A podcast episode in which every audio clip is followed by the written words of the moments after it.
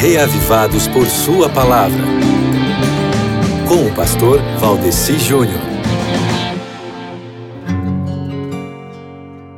Olá, você que acompanha o projeto Reavivados por Sua Palavra. É uma alegria muito grande poder recordar com você hoje sobre a misericórdia de Deus expressada num cântico de ações de graças em que se recordam e proclamam as grandes obras do Senhor, primeiro na criação e depois na história do povo de Deus.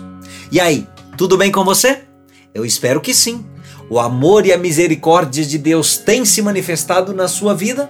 Eu estou fazendo essa pergunta para você por causa da leitura de hoje, que é o Salmo 136, meu querido amigo ouvinte. Você vai ver que nesse Salmo 136 tem uma constante repetição de um mesmo estribilho que diz: Porque a sua misericórdia dura para sempre, nos levando a pensar que quando as pessoas recitavam o salmo, esse salmo aqui, elas iam alternando os coros, ou talvez também um solista iria fazendo as respostas à congregação entre coros e estrofes. Os judeus chamam esse tipo de canção de grande halel, que quer dizer grande aclamação.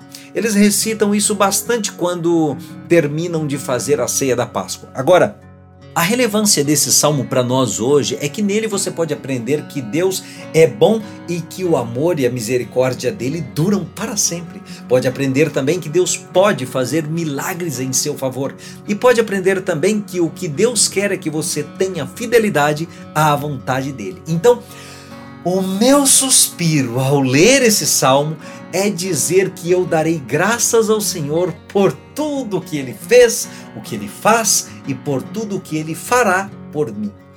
Mas tem muito mais nesse texto maravilhoso aqui, e é por isso que eu lhe peço, Leia o Salmo 136, porque eu desejo profundamente que o amor e a misericórdia de Deus continuem se manifestando forte e constantemente na sua vida para todo sempre, para que experimentando os milagres dele, você possa não somente andar com ele aqui nessa vida, mas por toda a eternidade, tá certo? Então tá. Um abraço no coração e até amanhã.